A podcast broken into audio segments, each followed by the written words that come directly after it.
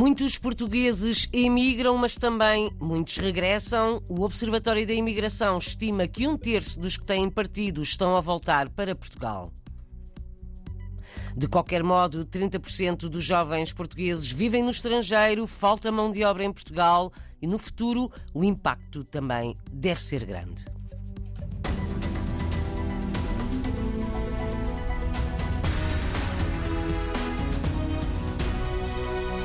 Muitos partem, mas também muitos regressam. Todos os anos voltam para Portugal cerca de 20 mil imigrantes e a maioria tem menos de 40 anos. Foi hoje notícia que cerca de 30% dos jovens portugueses estão emigrados. Serão à volta de 850 mil, mas também há muitos que regressam. O Observatório da Emigração estima que têm saído, em média, 60 mil portugueses por ano, regressam à volta de 20 mil, de acordo com Rui Pena Pires, coordenador científico do Observatório da Imigração. Há muitos regressos e, curiosamente, a maioria dos regressos dá-se à idade jovem, antes dos 40 anos. A maioria das saídas dá-se antes também dos 40 anos e a maioria dos regressos dá-se antes dos 40 anos.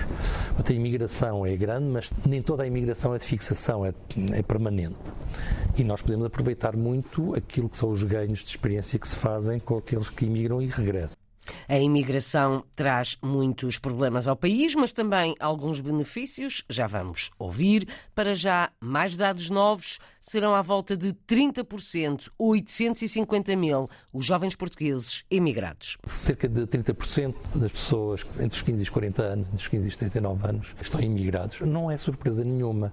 Nós sabemos há muito tempo há pessoas nascidas em Portugal a viver fora de Portugal, de acordo com as Nações Unidas e da média das várias estimativas, andarão para os 2 milhões e 300 mil. Isso significa que nós já temos qualquer coisa como 20 e poucos por cento, 22, 23 por cento da população que nasceu em Portugal vive fora de Portugal. Mais de 20% dos nascidos em Portugal vivem no estrangeiro nos últimos anos, o norte da Europa tem acolhido mais portugueses, também os Países Baixos. O coordenador do Observatório da Imigração tem algumas ideias sobre esta preferência. Onde a imigração está a ter números crescentemente elevados é nos Países Baixos. Suponho que, de alguma forma, os Países Baixos podem estar a substituir o Reino Unido como destino da imigração qualificada. Os Países Baixos têm das maiores percentagens multinacionais em proporção da população em toda a Europa. Têm necessidade de engenheiros, tem necessidade de profissionais qualificados em todas as áreas.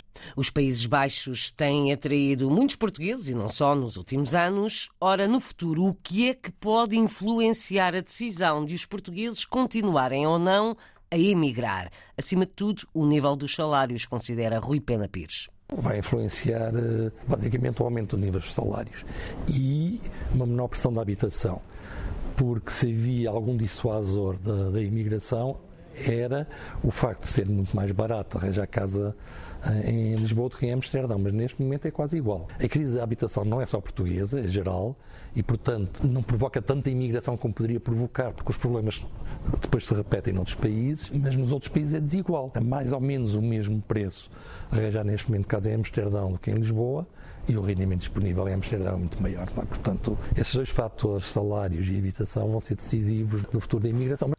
Habitação e salários decisivos para a decisão de emigrar ou não, a opinião do coordenador do Observatório da Imigração.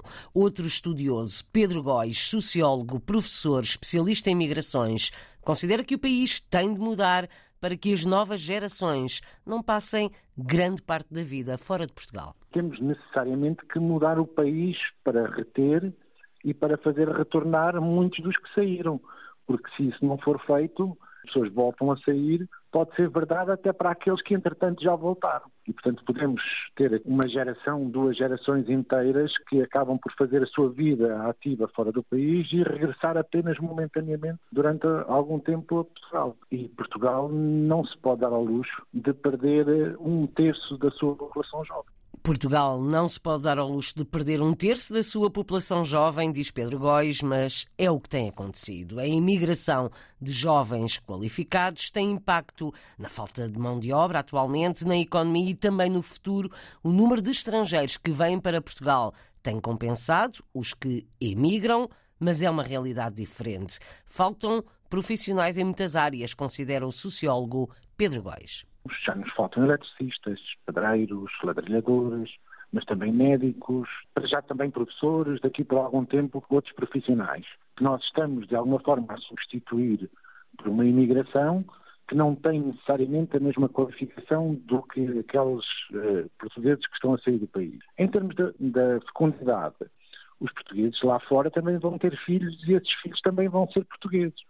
O problema é que eles não vão contribuir para a nossa economia e para a nossa sociedade porque só virão cá periodicamente, não farão parte do nosso país. E como é que nós sentimos esse impacto? Bem, basta olharmos para o interior do país que foi ficando desertificado pensamos que eh, uma parte dessa desertificação se deu a migrações, quer dentro do país, quer para o exterior em décadas passadas. Portanto, teríamos uma maior desertificação de algumas zonas do país ou uma substituição dos portugueses que saíram por imigrantes que chegaram. E teremos que viver com isso e isso não é necessariamente um problema, mas é um desafio para a sociedade ter que lidar com ele.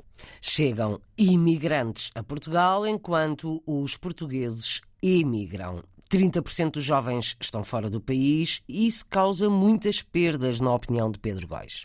Perder um grupo tão importante de jovens na força da sua idade de trabalho, na força da sua idade reprodutiva, tem consequências imediatas, ou seja, eles não estando aqui, o mercado de trabalho, a nossa sociedade sente a sua falta, mas também no futuro, porque o seu contributo económico, o seu contributo demográfico será feito num outro país e isso terá necessariamente um impacto futuro na nossa eh, contabilidade nacional e, portanto, nós perdemos sempre quando perdemos tanto capital humano, tantas competências que saindo de Portugal para um outro país vão ser aproveitadas por essas outras sociedades, tendo sido o investimento feito eh, pelo nosso país, por Portugal.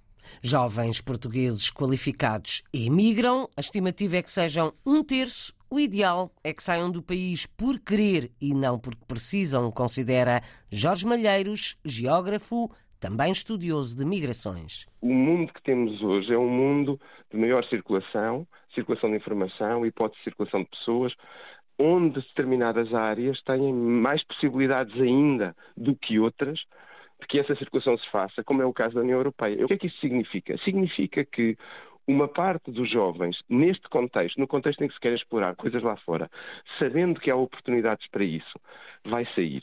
E, portanto, vai haver esta uh, saída de pessoas para uh, o exterior. Assim como vai haver entradas de pessoas em Portugal. A questão é garantir, de alguma maneira, que os jovens não saem porque não têm nenhuma alternativa, mas saem porque exploram algumas hipóteses lá fora, sabendo que também têm hipóteses em Portugal. A opinião do geógrafo e especialista em migrações Jorge Malheiros. Ora, para além do impacto mais negativo em Portugal da imigração, também há benefícios, desde logo a experiência que trazem quando regressam do estrangeiro, mas acima de tudo, o dinheiro que os portugueses no estrangeiro enviam para o país, que é muito, também os investimentos que fazem ou ajudam a fazer. É o que afirma o coordenador do Observatório da Imigração, Rui Pena Pires. Os imigrantes são um dos fatores de canalização de oportunidades de negócio e de investimento, sem contar com o efeito das remessas. As remessas hoje são muito menores do que no passado, mas ainda são em volume maior do que as transferências europeias. Nós recebemos mais remessas de imigrantes do que de fundos europeus ganhos que Portugal tem com a imigração. Já disse e repito que muitos partem, mas também muitos regressam. Todos os anos voltam para Portugal à volta de 20 mil portugueses. Muitos são jovens, mas bastantes outros regressam depois de grande parte da vida no estrangeiro. Para esses, faltam apoios porque já não se habituam à vida atual em Portugal. Rui Pena Pires explica. Quando os imigrantes regressam ao fim de estadias prolongadas, ou regressam a uma nova imigração.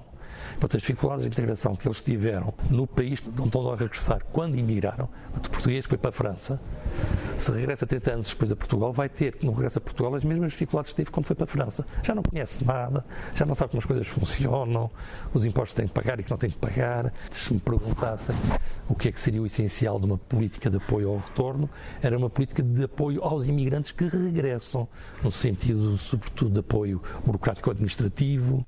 Falta apoio aos imigrantes que regressam a Portugal depois de uma vida inteira fora. Ouvimos Rui Pena Pires, coordenador do Observatório História da Imigração. É também um dos autores do Atlas da Imigração Portuguesa, obra que vai ser apresentada na próxima terça-feira.